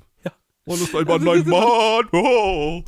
Und, genau. und, und, und, dann gucken wir Und äh, ja, Walzer tanzende Weeps. Genau, dazu. da gucken wir so in den Raum und dann sind da Weeps, die versuchen irgendwie dazu Walzer zu tanzen, was natürlich überhaupt nicht funktioniert, weil fucking Männer von Herbert Grönemeyer nicht der Song ist, zu dem man Walzer tanzen lernt. Keine Ahnung, ich glaube, das war ein Tanzworkshop, was da stattfand. Ähm, ich frage frag mich also, auch immer bei sowas so, äh, woher kommen diese Con-Gänger und Con-Orga-Menschen, die eigentlich mit den eigentlichen Inhalten der Con gar nicht so viel am Hut haben. Also die sich offensichtlich nicht besonders für Anime interessieren oder für Games oder so, also J-Games, sondern dann halt auf die Idee kommen, hey, lass mal, lass mal Grönemeyer laufen, anstatt irgendwie ja. Anime-Musik oder so. Also, äh, also das zieht sich ja so durch, das hast du ja auch bei den, bei den, bei den äh, Auftritten der, äh, also bei, hatten wir beim Cosplay-Wettbewerb, kommen wir nachher sicherlich noch, noch drauf zu sprechen, und beim Auf jeden Fall. Und, und bei den Showgruppen und so, dass so viel nicht nicht Japan-Content dort dabei ist und so. Und ich finde es jetzt nicht so super schlimm, wenn es so, ja, wenn, wenn so, so Gaming-Cosplayer da so rumlaufen, so von irgendwelchen westlichen Games. Die sehen ja auch teilweise sehr cool aus. Äh, ich glaube, du siehst das ein bisschen anders. Die Diskussion hatten wir ja mit dir schon ein paar Mal gehabt. Ähm, und, äh, aber Grönemeyer mit, mit Männer, ein Song aus den 90ern, so, später 80er, irgendwie glaub, sowas in dem Dreh. 80er, glaube ich sogar. Ich finde, das führt Weird. das nur konsequent weiter. Wenn du, keine Ahnung, Star Trek und Iron Man auf einer Anime-Convention akzeptieren willst, dann musst du auch Grönemeyer akzeptieren. Stimmt, stimmt. Im, im, Sonst ist das nämlich böses Gatekeeping. Bei, bei der Crafting Corner, ähm, also das, dort, wo der neue Bereich war, da gab es auch einen großen Star Trek, äh, äh, oder was, Star Wars? Star Wars. Star Wars. Star Wars. Es gab einen großen ja. Star Wars Cosplay-Stand. Äh, ja, also, ich weiß nicht, das ist so ein bisschen so, kommt mir dann so ein bisschen so vor, als würde man so ein kleine, kleines Identitätsproblem sein. Man will schon, man, man will so ein bisschen Comic-Con sein, aber auch, aber in erster Linie Anime-Con und so. Und äh, ich weiß nicht, das muss, das ist jetzt nicht, vielleicht nicht unbedingt schlimmer, wenn man sowieso nicht so viel Platz hat und nicht so viel äh, Stände, dann noch so nicht also Stände zu haben, die mit Japan jetzt nicht viel zu tun haben, abgesehen davon, dass es Star Wars Visions gab oder so, aber äh, würde ich jetzt mal nicht, nicht mit dazu zählen, äh, dann wirkt, fühlt es sich für mich so ein bisschen wie verschwendeter Platz an, wo man, äh, wo man irgendwie bessere, irgendwie interessante KünstlerInnen oder so hätte, hätte hinpacken können. Ja, also jetzt mal ganz davon ab, dass ich das äh, persönlich halt nicht mag, wenn nicht Anime-Content oder nicht japanischer Content oder irgendwie Anime-relatierter Content auf Cons ist, worüber ich ja auch schon sehr, sehr oft geredet habe hier im Podcast.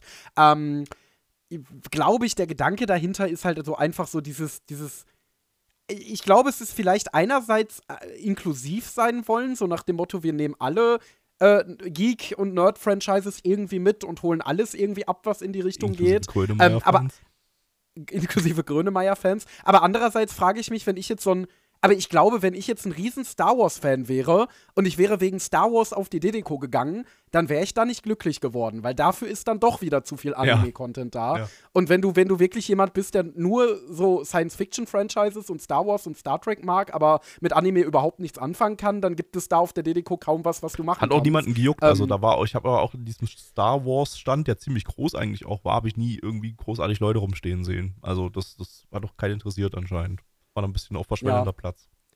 Deswegen, also ich weiß, ich weiß es auch nicht ganz. Also ich, ich glaube, es geht da genau einfach so um dieses inklusiv sein, dann vielleicht noch was haben für Leute, die vielleicht noch nicht im Thema Anime sind oder die das vielleicht nicht so eng sehen. Also ich muss ehrlich sagen, als ich neu im Thema Anime war, war ich auch happy, wenn ich auf so einer Con einen Stand zu äh, irgendwas anderem gesehen habe, was ich schon kannte. Ähm, naja, keine Ahnung, weiß ich nicht, aber naja. Ich habe jedenfalls den größten Teil der Zeit dann damit verbracht, rumzulaufen, Fotos und Videos für die Contime zu machen und die Atmosphäre zu genießen. Aber ich war auch in der großen Händlerhalle, in der sich ein der übliche bunte Mix aus allen möglichen Arten von Merchandise offenbart hat. Wir haben ja gerade eben schon mal drüber geredet. Eine eigene Zeichnermeile, da haben wir auch schon ein paar Mal drüber geredet, gab es nicht. Die Zeichner waren einfach unter die normalen Händlerstände gemixt. Das wäre vielleicht noch etwas, wo sich die Dedeco verbessern könnte. Ja. Denn gerade bei einer so fandom-nahen Convention wäre eine eigene Zeichnermeile schon ganz schön. Und Platz würde die Messe Dresden irgendwo ja sicherlich auch noch bieten. Ich habe ich hab, äh, so ein bisschen äh, was so nebenbei mitgehört, äh, dass, also es war wohl ursprünglich geplant, das noch ein bisschen größer zu gestalten dort. Und ähm, die, äh, also auch für, für, für mehr Zeichner und so, aber äh, dass es da wohl gewisse Probleme gibt mit der Tatsache, dass die Deko ja ein Verein ist.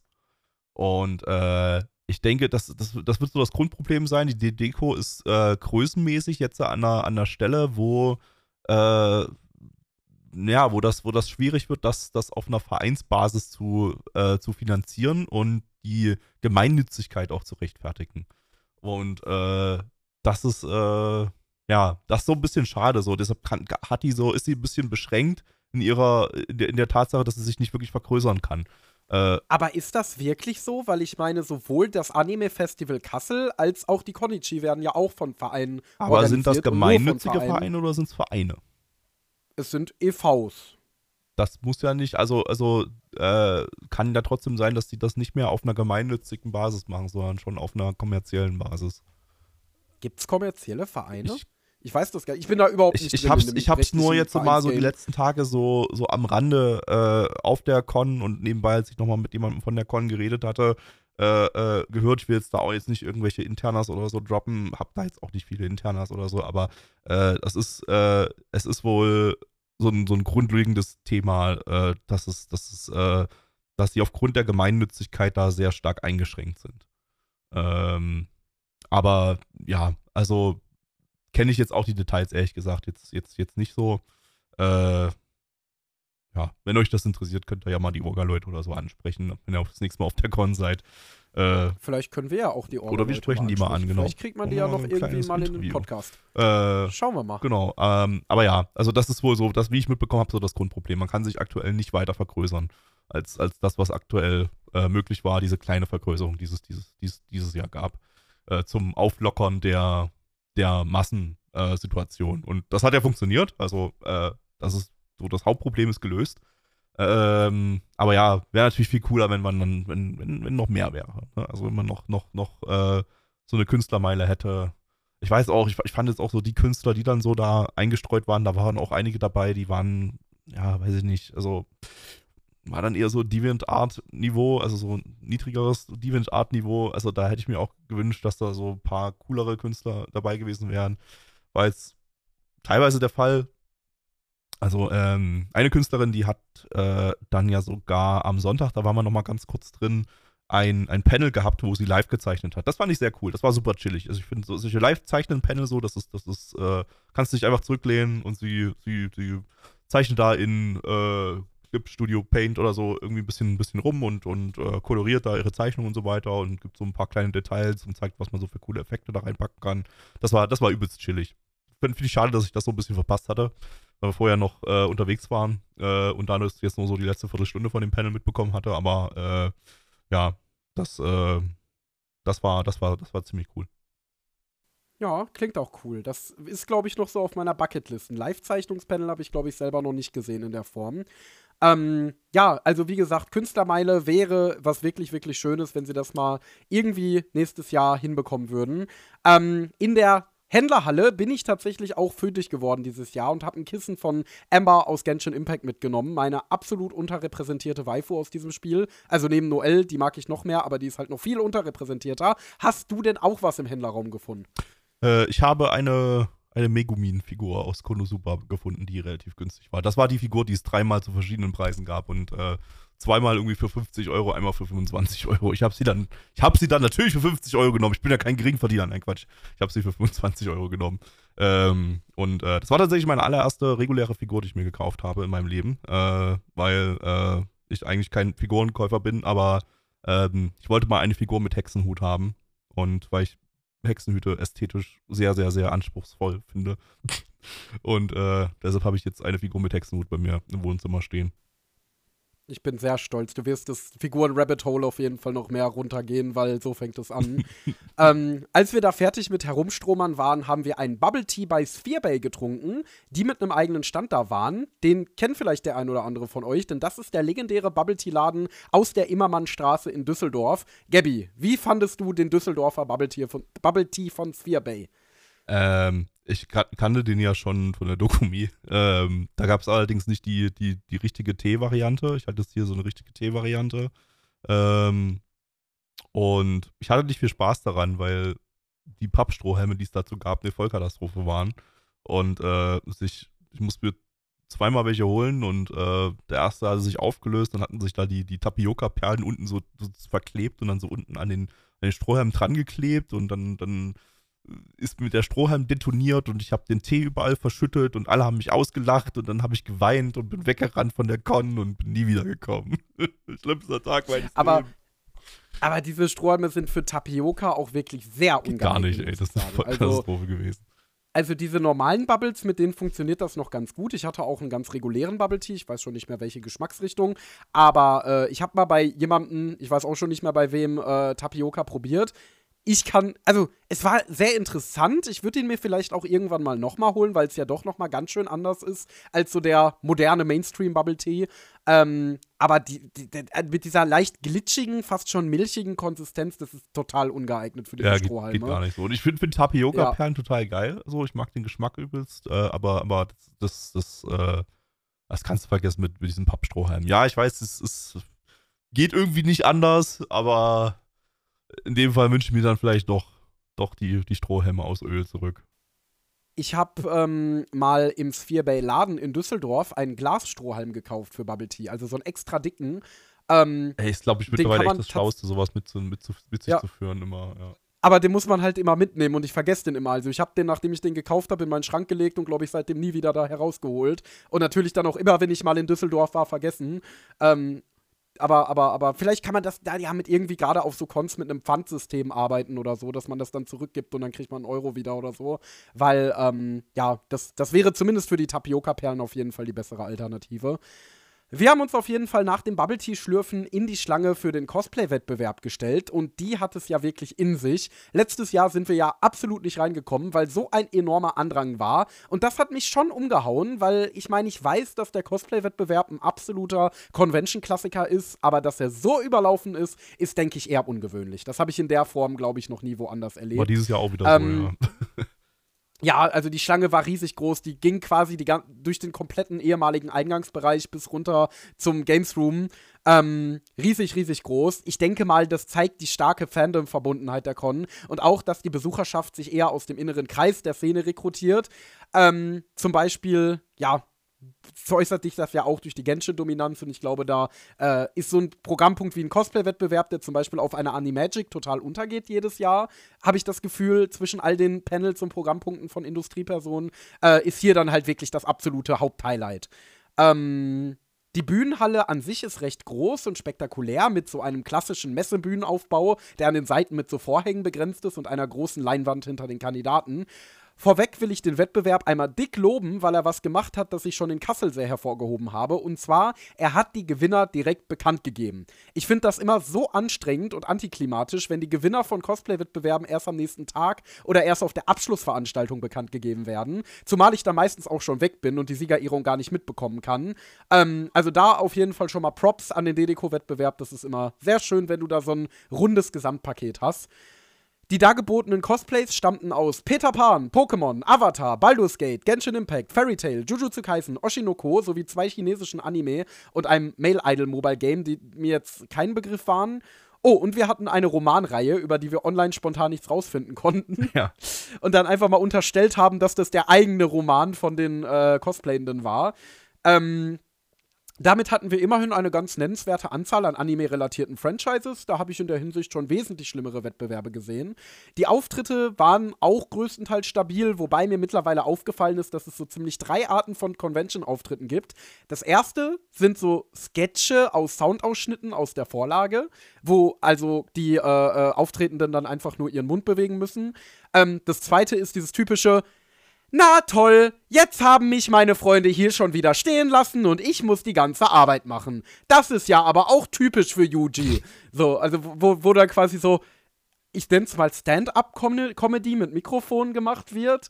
Ähm, ja, und das dritte sind Tänze. Also in diese drei Kategorien ließ sich eigentlich so im Großen und Ganzen in unterschiedlicher Qualität alles einordnen, was wir da gesehen haben. Wobei natürlich auch immer hier der Disclaimer, das ist absolut bewundernswert, wenn man sich traut, sich da auf so eine Bühne zu stellen, vor so einem riesigen Publikum, gerade wie das auf der DDCO der Fall ist. Ähm, deswegen werde ich jetzt auch nicht sagen, wie ich die einzelnen Programmpunkte fand und wen ich besser oder schlechter fand, weil das schon eine Leistung ist, das überhaupt zu machen und den Mut dazu zu haben. Also da Props an jeden, der aufgetreten ist. Mein Favorit war der eine Sketch aus dem chinesischen Anime, de, wo sie die ganze Zeit sächsisch geredet haben, und die Oshinoko-Tänzerin.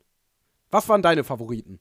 Ja, auch das, äh, äh ich, ich muss gerade nochmal meine, meine Notizen dazu, wir, wir, haben, wir haben uns ja Bewertungen hin und her geworfen währenddessen. Ähm, und äh, Spoilers haben, es, hatten, es haben nicht unsere Favoriten gewonnen. Ähm, aber ja, für mich, äh, ja, also es gab äh, zu den zu den beiden chinesischen Anime, glaube ich, oder Dongwa.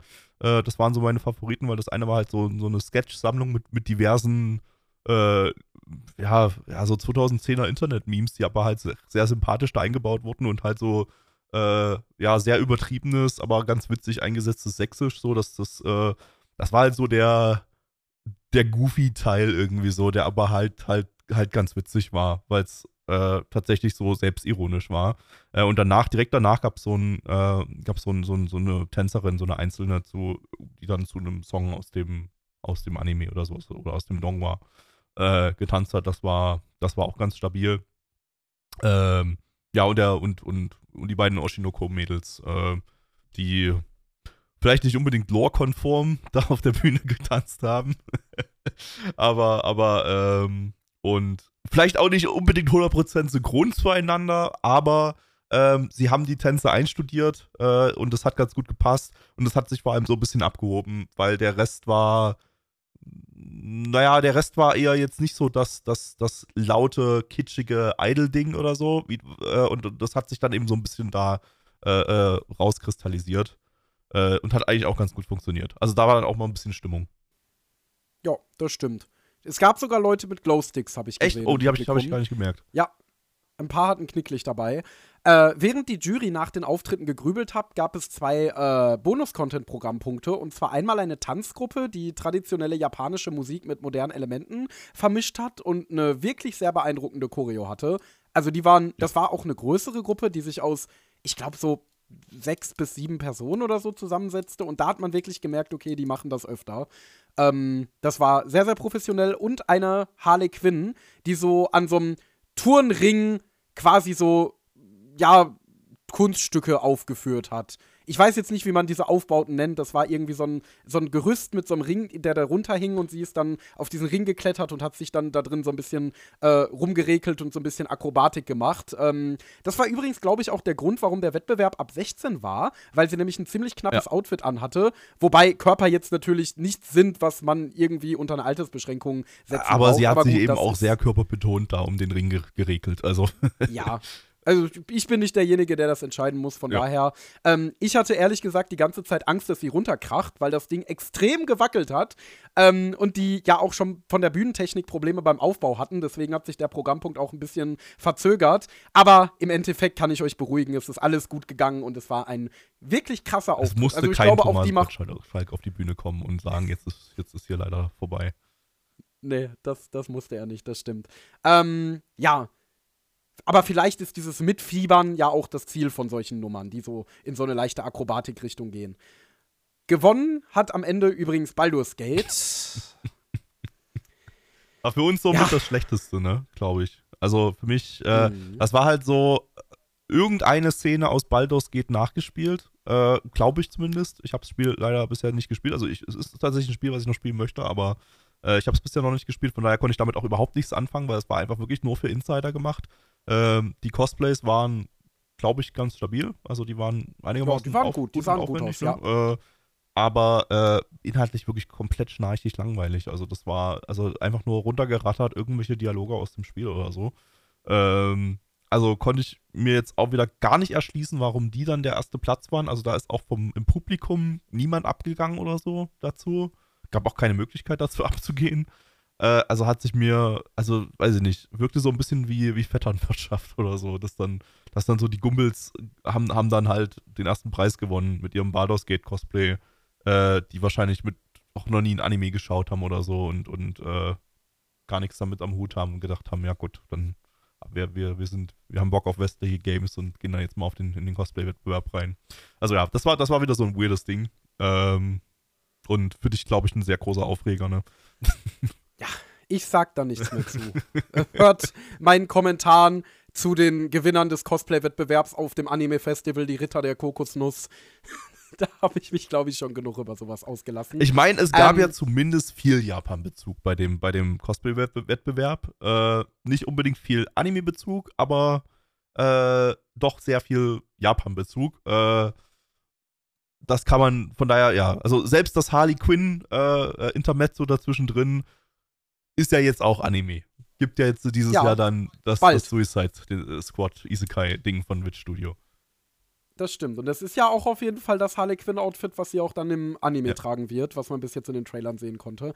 Naja, ähm, der Auslass vom Cosplay-Wettbewerb mit gigantischem Stau war übrigens auch ein bisschen unvorteilhaft, weil man nur eine von zwei Doppeltüren verwendet hat, warum auch immer, und außerdem mitten in einen Besucherstrom rausgelassen wurde. Also da wäre es, glaube ich, doch besser gewesen, die Leute da rauszulassen, wo sie auch reingekommen sind. Ähm, tja, keine Ahnung. Ich glaube, es war letztes Jahr auch schon so, dass das irgendwie so weird war. Also keine Ahnung, ob das irgendwelche Vorschriften sind, die vorschreiben, dass du äh, dass da quasi ein Fluss durch den Raum entstehen muss, dass du den Raum in einer anderen Stelle verlassen musst, wo du ihn betreten hast. Aber ähm, ja, ich fand es ein bisschen unvorteilhaft. Danach sind wir noch ein bisschen gemeinsam rumgelaufen, haben uns umgesehen, ein paar Fotos gemacht und sind dann schließlich in Richtung Dresdner Innenstadt abgedüst, wo wir lecker koreanisch gespeist den Figuya Store besucht und ein Madoka-Einkaufszentrum gesehen haben. Fand ich übrigens super. Gabby hat mich darüber aufgeklärt, dass ich Dinge in Dresden sehe, die ihm nicht auffallen, obwohl er da schon so viele Jahre lebt. Ja, weil ich gar nicht so, weil ich glaube, so, wenn, du in einer, in einer fremden Stadt bist, dann achtest du viel intensiver auf alles, um deine, auf deine ganze Umgebung, weil es halt eine fremde Stadt ist. So. Und äh, äh, wenn du dann so in deiner Heimatstadt so, also selbst wenn es da ein neues Gebäude oder sowas gibt, dann da, ja, ist halt, ist halt irgendein neues Gebäude in deiner Heimat, Heimatstadt, wird schon passen. ja, das stimmt. Die, ja. die Zentrumgalerie also war das übrigens, wo äh, Endo in der obersten Etage äh, Madoka-Feelings bekommen hatte, aufgrund der künstlerisch auch anspruchsvollen äh, äh, Wandbekleidung oder so. ja, das hat mir totale Ino-Curry-Vibes gegeben. Ähm, ja, genau. Danach ging an dem Wochenende auch nicht viel. Wir haben noch die drei Heavens Feel-Filme durchmarathonisiert. Wenn ihr wissen wollt, wie Gabby die fand, dann schaut auch in den Anime-Podcast rein, äh, wo die, denke ich, zeitnah in Bonus-Content besprochen werden. Ähm, ja, und ansonsten war das unsere Dedeco-Experience dieses Jahr. Was würdest du denn sagen, Gabby? Was wäre so dein abschließendes Review zu Dedeco? Also, Orga-technisch muss ich sagen, und das ist mir auch letztes Jahr schon aufgefallen, würde ich sagen, ist das ziemlich on point. Ja, wir haben jetzt hier so ein paar vereinzelte äh, kleine Kritik Kritikpunkte gehabt, aber äh, nichts, was mich richtig abgefuckt hat. Äh, also nicht sowas wie letztes Jahr auf der Animagic, wo wir die, die Schlangensituationen, wo wir da äh, extrem drüber abgerantet sind oder so. Also solche, solche großen, großen Kritikpunkte äh, sind mir jetzt hier nicht aufgefallen. Das hat alles so funktioniert, wie es funktionieren sollte. Ähm, das fühlte sich alles organisationstechnisch sehr rund an. Ähm, ja, aufgrund der, des Grundaufbaus der, des, des, des ganzen Geländes da ist das Ding ein bisschen unübersichtlich und man sollte vielleicht ab und zu mal auf die Karte gucken, um zu sehen, ob man nicht vielleicht doch irgendwo einen Raum verpasst hat, wie uns das passiert ist. Ähm, ich würde mir wirklich wünschen, dass ein bisschen die Messe noch weiter genutzt wird, dass so ein, zwei Messehallen dazukommen für, für, für Künstler oder so, wenn das irgendwie möglich ist. Ich denke, wahrscheinlich muss die DDCO dann auch irgendwann mal drüber nachdenken, äh, ob man, ob man äh, kommerziell wird am Ende. Ne? Also das ist viele, viele große Cons wie die, wie die Dokumi oder so oder die Animagic, die sind ja letztendlich äh, kommerzielle Cons.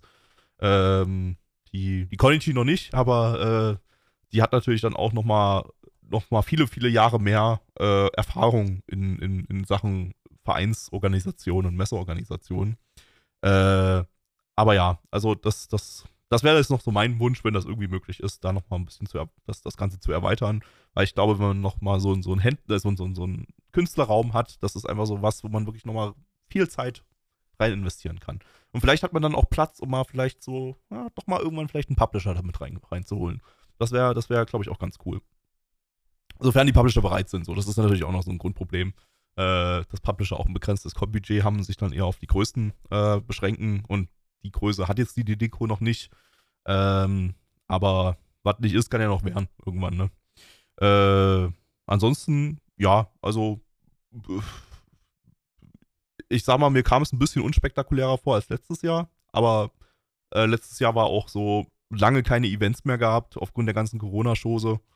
Äh, und am Ende war nicht viel anders als letztes Jahr. Also ich, ich finde es gut, dass jetzt mal so kleine Panels oder so dabei waren, die sich ein bisschen, die sich jetzt nicht nur um Cosplay drehen.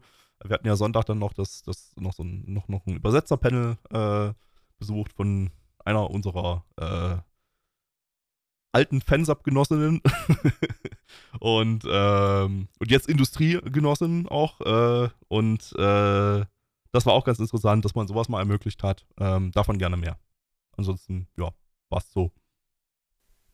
Ja, würde ich eigentlich auch sagen. Also, ich würde auch behaupten, die Dedeco ist eine, ja, wie gesagt, super süße, mittelgroße Convention, wie es das zumindest hier in der Umgebung nicht mehr gibt, die aber trotzdem durch und durch Fandom getrieben ist. Also, wo du einfach merkst, dass da in jedem Bereich extrem viel Herzblut für das Medium und extrem viel Expertise und Aufopferungsbereitschaft steckt.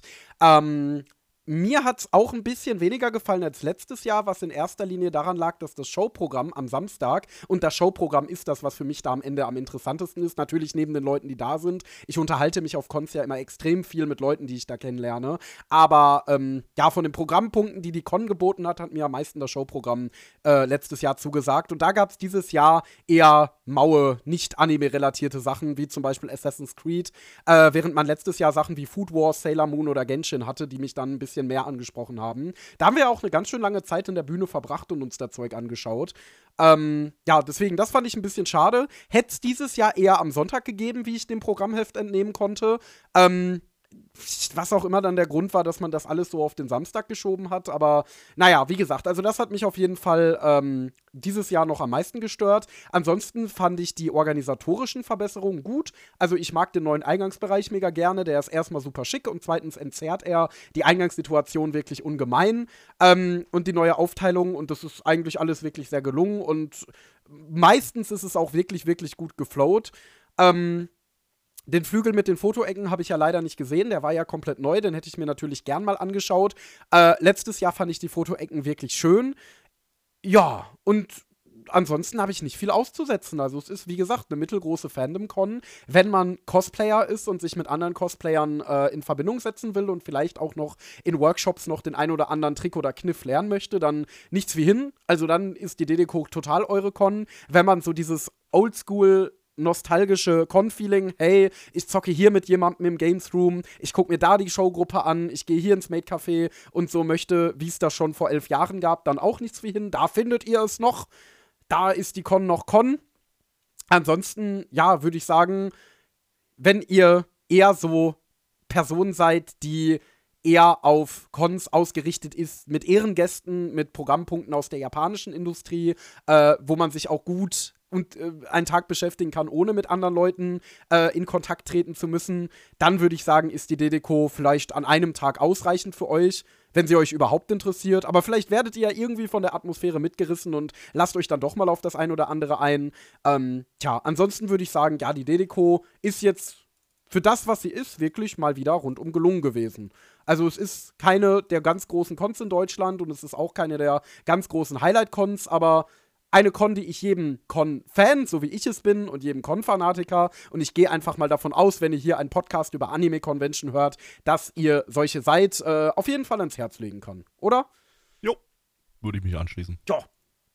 Perfekt. Dann würde ich sagen, haben wir es soweit. Und es bleibt mir nur zu sagen, ach fuck, ach nee, okay, ich gucke an der Stelle, äh, gebe ich ja eigentlich bekannt so nach dem Motto, wenn ihr die DDCO auch besuchen wollt, dann gebe ich immer das neue Datum raus, aber ich glaube, es gibt noch kein Datum zur DDCO nächstes ich Jahr. Ich glaube noch nicht. Nee. Ähm, da sind wir gerade ein bisschen genau, zu, zu voreilig dran. Ja, die, die, die Dokumi, oh, die haben auf ihrem, in ihrem Header auf der Website sogar noch das Datum von 2023 oh Gott, stehen. okay, also, hm. äh, Okay, neues Datum gibt es nicht. Ähm, ihr erfahrt es, indem ihr am besten die Website der DDCO im Auge behaltet oder natürlich den, die Social Media Kanäle bei den bekannten Plattformen. Ich nutze da immer Instagram, da wird man auf jeden Fall immer sehr zuverlässig über Updates in der Orga informiert. Ähm, genau, ansonsten folgt auf jeden Fall der Contime bei Instagram. Dort findet ihr die neuesten Neuigkeiten, alte Neuigkeiten, mittlere Neuigkeiten, alles, was ihr wollt. In jetzt derzeit auch Reels. Ich habe letztens unser erstes Reel veröffentlicht. Ähm, und es war einfacher zu schneiden, als ich gedacht hätte. Also, falls ihr mal ein paar bewegte Bilder von den Cons sehen wollt, dann schaut da auf jeden Fall sehr, sehr gerne mal rein. Ähm, ja, folgt mir gerne auf Twitter, at EndorElectro. Hört euch auf jeden Fall den Nana One Anime Podcast an, um heiße neue Anime-Empfehlungen zu erhalten. Findet ihr, wie gesagt, bei Spotify und Apple Podcasts. Und ich glaube, ach so, die, neues, die nächste Contime erwartet euch voraussichtlich in ungefähr zwei Wochen. Da geht's dann nämlich zur vergrößerten Bijutsu nach Ratingen was ich ganz bestimmt nicht erst im Schnitt jetzt in den Podcast eingefügt habe, weil ich ursprünglich die LBM angekündigt habe und weder Gabby dem Fuchs noch mir aufgefallen ist, dass die LBM nicht in zwei Wochen, sondern in einem fucking Monat ist. Ähm, ja, in der nächsten Contime geht es um die Bijutsu in Ratingen. Und so, jetzt habe ich aber, glaube ich, wirklich alles gesagt. Was Ach so, das, was ich jedes Mal vergesse. Und zwar gebt dem Podcast fünf Sterne. Das hilft den Algorithmus und motiviert uns aus außerdem noch wahnsinnig, hier eine Folge nach der anderen rauszuhauen. Genau, also brav fünf Sterne Bewertung geben. Und jetzt habe ich, glaube ich, wirklich alles gesagt, was ich noch so sagen könnte. Oder fällt dir noch was ein? Nee, aber ich glaube, jetzt, jetzt, jetzt ist auch lang genug hier. Äh, das ist schon, schon eine der längsten Pod-Contime-Ausgaben der letzten, letzten Male, glaube ich. Äh, ja. Und ich finde das, find das crazy, wenn man bedenkt, dass äh, du erst gesagt hattest, ah, ich weiß ja gar nicht, ob ich da so viel erzählen kann. Tja. Ja. So kommt es. Kannst so ist das, wenn wir uns hier gegenseitig, halt, ne? gegenseitig hochhypen. genau. Also. Deshalb sind unsere, unsere Anime-Podcasts auch immer zweieinhalb Stunden lang. Oh ja, das stimmt. Naja, gut. Hier haben wir jetzt immerhin keine anderthalb Stunden Bonus-Content mehr, sondern können jetzt zum Ende kommen. Und das letzte Wort gebührt natürlich wie immer den Gast. Gabby, hast du noch etwas, was du den Leuten vielleicht auch zu Dedeko mit auf den Weg geben willst? Hört den Nanamon Anime Podcast. Und tschüssi. Tschüss. Das war die Nana One Contime. Wenn es euch gefallen hat, checkt doch auch mal den Nana One Anime Podcast oder besucht uns auf nanaone.net. Das Lied aus dem Intro und Outro heißt Energetic Upbeat Stylish Pop Fashion und stammt von Your Tunes auf Pixabay.